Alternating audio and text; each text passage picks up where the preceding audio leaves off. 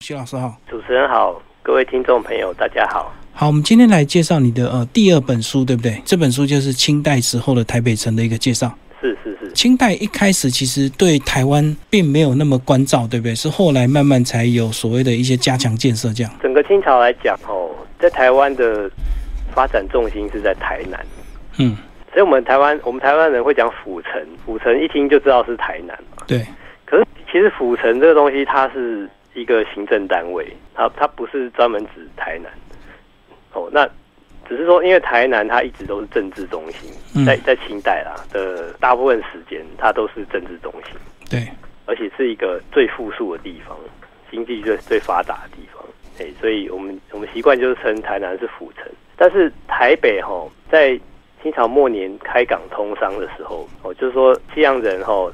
打败了清朝嘛，吼，所以就签订条约，诶、说你们要开放港口，让我们可以来这边做合法的做生意，是，然后发展经济啊，然后传教啊之类的，可以做这些事情。所以从那个时候，台北盆地哈、开始种，就说大量开始种茶叶，嗯，然后发展茶产业。哦，那到了清朝末年的时候，已经这个经济实力已经跟台南已经不相上下了。嗯嗯，就等于说后来急起直追啦。哦，所以到到后来的时候，他们就决定在台北设一个府，叫台北府。哎，所以其实台北也有府城。哦，在在清朝末年的时候，哦，终于这个经济发达了，哦，政治力也开始在这边哦建成，然后管理这样子。所以一开始看发展都是以人口数来做一个依据嘛。发展诶、人口当然是一个依据啦，但是以清朝来讲哦，应该算是说经济力，诶、嗯就是台湾台湾的发展早期都是汉人来到台湾这边哦，他通常都是做开垦，开垦农田，对，诶、种稻米，他就要修那个水圳啊，有水哦才可以有稳定的这个田可以去种种植作物这样。对，所以大概在康熙、乾隆年间，大大量开水圳，到乾隆乾隆后期，已经全台湾这大部分的能开的水圳，大概都就已经开了很多了，大部分这样。所以像我们熟知的那个柳公郡嘛，哎，对啊，对啊，哎，或者是说像什么曹公曹公圳啊，也是啊，是，八宝镇哦，嗯这个彰化八宝镇，曹公镇是在那个高雄嘛，嗯，哎，就是各地都都有开这个水圳，然后来发展经济，发展诶农业经济啊，是所以就，然后在一方面就说你你经济好，人口就变多嘛。对，那人口变多，他会需要消费的生活的商品也变多。嗯，你总要穿衣服嘛，哦，那吃饭要用碗，对不对？然后你要盖房子，需要建材，所以这时候就会产生很多台湾没有做的东西，你就要从福建进口啊，嗯嗯因为福建离台湾最近嘛，所以这个时候就就是会有出现很多这种叫做船头行哦，对或者叫交商哦，就是船运公司啊，哦跟这个贸易商他们去做这样进出口的贸易，嗯，把台湾的这个米呀、还有染料啊，哦去出口出去，然后再换这些生活用品进来这样。那以前经济主要就是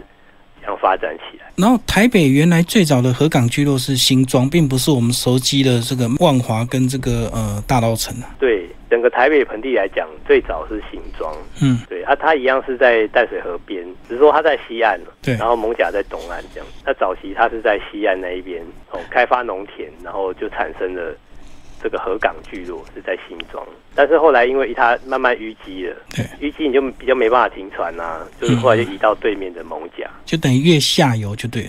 对，稍微下游一点。嗯嗯，但我们现在人大概不太会知道这些历史，因为新庄在日本时代它也是有很多的建设嘛，但它老街比较可惜，老街在战后被改建了，所以已经看不太出老街的样子，哦，因为可能拆掉太多，没有当初所以的几嗯特乎没色。有留下老的老街。然后主要就是那几间大庙啊还在这样子。然后整个发展其实跟所谓的这个抢地盘械斗也是蛮有关系，对不对？哎，对啊，就是说我们刚刚讲嘛，你你要以前农业社会的话，大家要抢的就是水源，对，最主要是水源，你没有水，你就没办法稳定的耕作啊。哦，所以通常这个水源是一大问题。然后再加上他们以前就是会，就是说，因为都是移民到台湾来嘛，所以诶，你的你的原乡是哪里就很重要。哦，你是泉州人还是漳州人还是潮州人、广东人，这个都就是分得很清楚啦。哦，连泉州本身都还分安溪人、晋江、惠安、南安哦这种三邑人这样子，还有同安人哦，就是会泉州人本身自己本身也也会打架，嗯嗯，嗯像万华就是三邑人嘛，那大稻城是同安人，对同，安人就是被打败跑到才跑到大稻城去啊。嗯嗯，就等于被赶走就对，对对对，所以就是以前以前为了生活哦，跟这种抢资源啦、会发生很多的械斗。嗯哎，尤其是人口增长，我们我们看早期其实还没有那么多械斗，对。到比较后来啊，咸丰年间的话，那械斗就很厉害。嗯，然后讲到大道城，就讲到这个迪化街。那迪化街的这个街屋保存的非常的好，对不对？哎，对，主要是日本时代的街屋。嗯，我说它表面，你就是说你在街上看到的样子正面就是都是日治时期比较多，大部分是日治时期。那清朝的还有两间留下来。是而且这两间很很难得，就是就是他们这个同安人到这个大道城建造的哦第一批的街屋，嗯嗯嗯哎，所以它是一个清朝的街屋的样子，跟日本时代盖的那种那种叫做白老厝啊、牌楼厝就不太一样。所以后来是大部分呃商人赚到钱之后，他们街屋都改建了嘛。到日治时期的时候，对，因为你要做生意的话哦，就是要稍微讲究一下你的门面。对对，哎，那以前哦，就是说以前的工匠他也很有创造力，所以他会他可以依照每个屋主的情况哦，去设计不一样的街屋的造型，所以就变成变成就是说，大部分来讲都是欧风建筑啦，嗯嗯哦，但大家都欧风，所以看起来很景观很协调。哦，但是你去看单独那某一栋来讲，哎，它造型又跟跟人家不一样。对，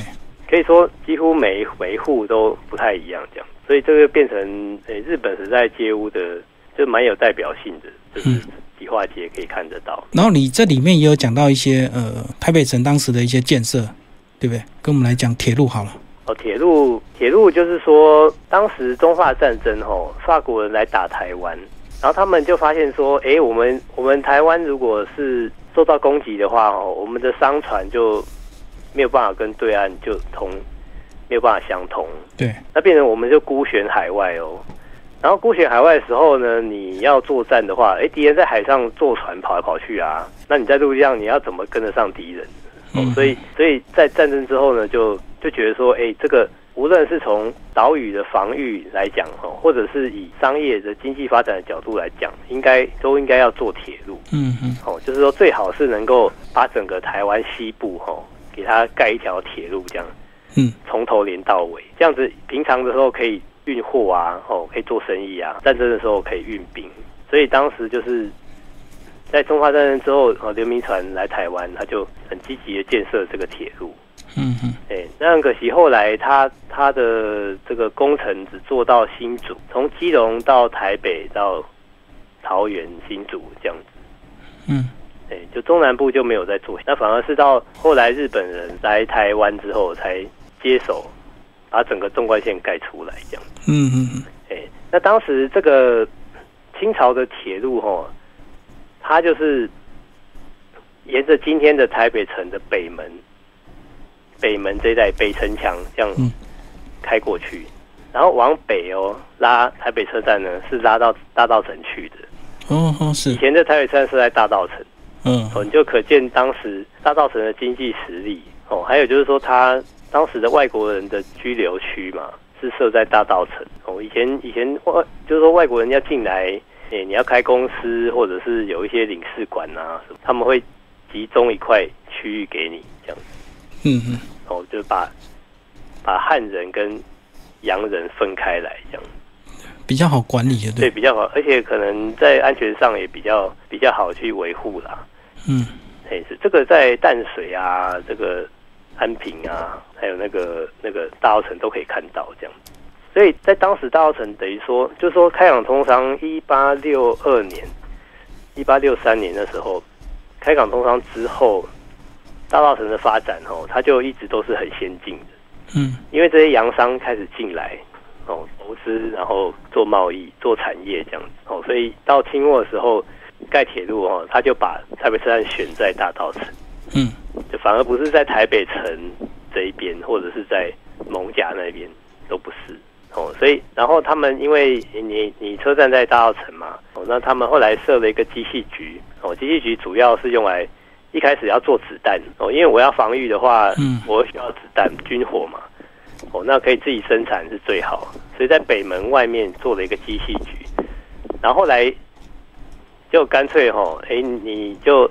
顺便也修火车好了，哦，他还铸造钱币，就是业务很多啦，哦，后来也变成火车的修理工厂。嗯，就是就是我们今天北门对面那个铁道部，哦，以前那块地就对，铁道部那个园区，嗯就是从清朝开始就设置的机器局。当然这是清末啦，已经很很后面，对，因为清很朝最后几年的时候才设立这些东西，然后就很快就就拱手送给日本人。对，对，那日本人来，他也是他一样要建设纵贯线嘛，哦，那所以一样是在台北城外面这边哦，一样给他做成铁道工厂，就是修修那个火车头的工厂这样子，是，然后就作为铁路铁道设施的用地、工厂啊，然后那个办公室啊，哦，连铁道营运的总部，他都把它做在这边，就就是我们今天看到的铁道部。嗯，哎、所以这个就是铁路跟台北城的关系啦，就还还蛮蛮有这个历史的。对对对，只是很可惜，这个铁路只干到新竹，那没多久我们就 割让给日日本了。对，而且其实日本人来后，他其实很多路线是重建，嗯，哎、就是在清朝的时候规划的路线很多。很多就是说，可能弯度太大、啊，或者坡度太大、啊，就是有有些地方有改线，就是说他等于把它改改良了、嗯嗯，整个改良。今天非常谢谢我们的呃许玉红老师为大家介绍这本书哦，《图说清代台北城》，然后猫头鹰出版，谢谢。谢谢大家。